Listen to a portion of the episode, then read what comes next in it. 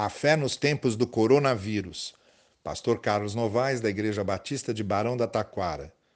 Quinta-feira, 14 de maio de 2020.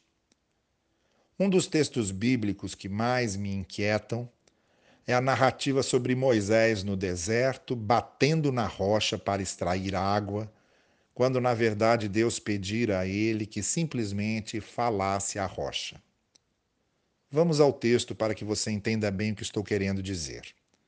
A narrativa encontra-se no livro de Números, capítulo 20. Na travessia do deserto rumo à terra prometida, o povo de Israel estava com sede. Deus então disse a Moisés: Reúna a comunidade e fale à rocha para que ela virta água. Moisés, entretanto, num momento de fúria e revolta contra os rebeldes do povo, ergueu o braço e bateu duas vezes na rocha com o bastão que trazia à mão. Por causa disso, por ter batido na rocha em vez de falar, Moisés foi duramente repreendido pelo Senhor. Agora voltemos à minha reflexão. Considero de extrema importância, de uma necessidade vital, mesmo em certos momentos da vida, especialmente nos momentos de maior tensão e angústia, que saibamos falar em vez de bater? Por que batemos na rocha para que ela dê água, quando na verdade basta que falemos? Pois há pessoas que são assim. Quando uma palavra, quando apenas uma palavra mais doce, compreensível e generosa resolveria o problema, acabamos por reagir com golpes, agressões e ofensas.